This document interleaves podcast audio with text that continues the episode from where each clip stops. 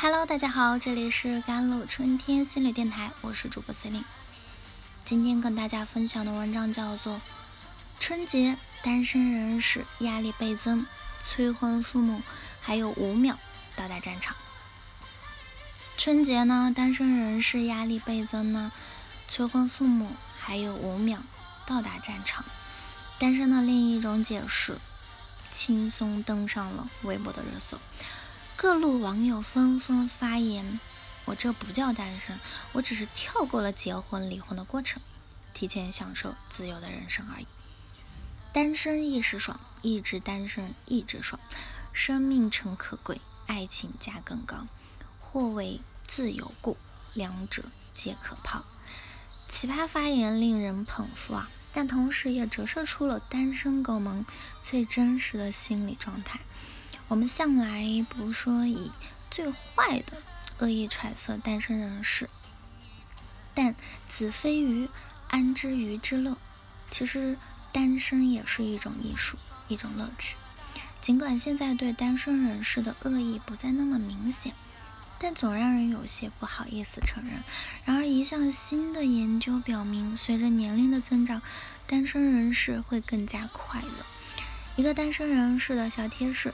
致力于过上充实的生活，而不是寻找伴侣。凯蒂·托马谢夫斯基在二十八岁时离婚后呢，因为形单影只而感到羞愧，所以他做了自认为单身人士应该做的事情。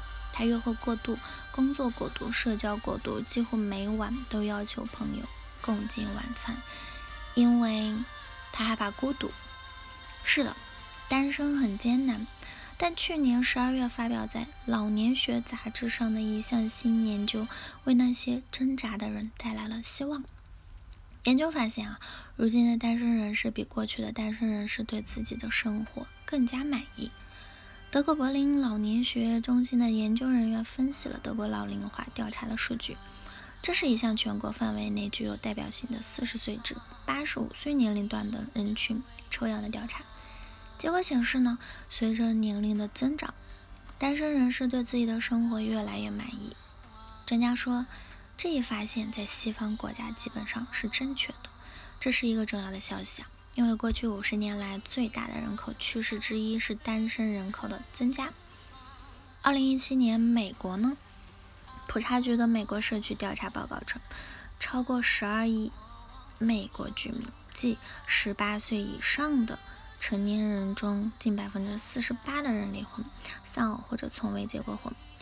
一九七零年呢，百分之二十九的人口，即三千九百万十八岁或者以上的成年人是单身。然而，单身人士仍然面临羞辱。社会科学家、单挑艺术的作者贝拉德保罗，从上世纪九十年代末就开始研究单身了，并创造了。单身主义一词来描述人们歧视单身的方式。这种成见包括一种假设：单身人士是痛苦的、孤独的或者自私的，他们渴望结婚。单身的人肯定有心理问题，这是歧视啊！德保罗博士说，有些单身人士会把这些都内化，即使他们喜欢单身，他们甚至有时认为。喜欢单身生活本身就是他们有问题的表现。评估你的生活，你需要在哪些方面努力呢？身体健康、情感幸福、资产丰厚、朋友，列一个清单，给每个领域打分，并指定优先序顺序嘛。波士顿的心理治疗师、人际关系教练，还有灵魂伴侣啊，掌握独处的艺术，改变你的生活艺术的作者。劳伦·麦克勒说：“反思一下，现在你的行为是否导致了不想要的结果？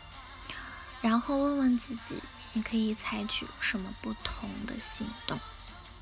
别总是纠结于单身，这会让你感觉更糟。研究表明，在认知测试中，被告知会孤独终老的单身人士得分低于被告知会找到伴侣的单身人士。”建立社会支持网络。社会心理学家，嗯，尤西卡·吉尔梅说呢，研究表明，单身人士比已婚人士有更多的朋友，但他们仍然认为自己缺乏社会支持，敞开心扉。如果你需要帮助，不要羞于启齿，并不是得不到的才是最好的。你不知道其他人究竟有怎样的机遇。家人们不是说不要比较，安排时间去做一些让你开心的事情，或者去见一些相见的人。洛杉矶的临床心理学家《如何单身快乐》一书的作者 Jennifer 太子说：“快乐不期而至，无法预料，但你需要为此做好准备。偶尔心血来潮，享受在一时冲动下去做自己喜欢的事情。活在当下，无论你在健身房。”锻炼呢，在公园散步呢，或者是和朋友吃早午饭，不要一直去查看周围人是否有合你胃口的人，像对待你所爱的伴侣一样对待自己，给自己买个礼物啊，或者做顿丰盛的晚餐，安慰自己，列张你过去和你现在敬佩的单身人士的名单，并以此作为鼓舞。好了。以上就是今天的节目内容啦。咨询请加我的手机微信号：幺三八二二七幺八九九五，我是 c e l i n e 我们下期节目再见。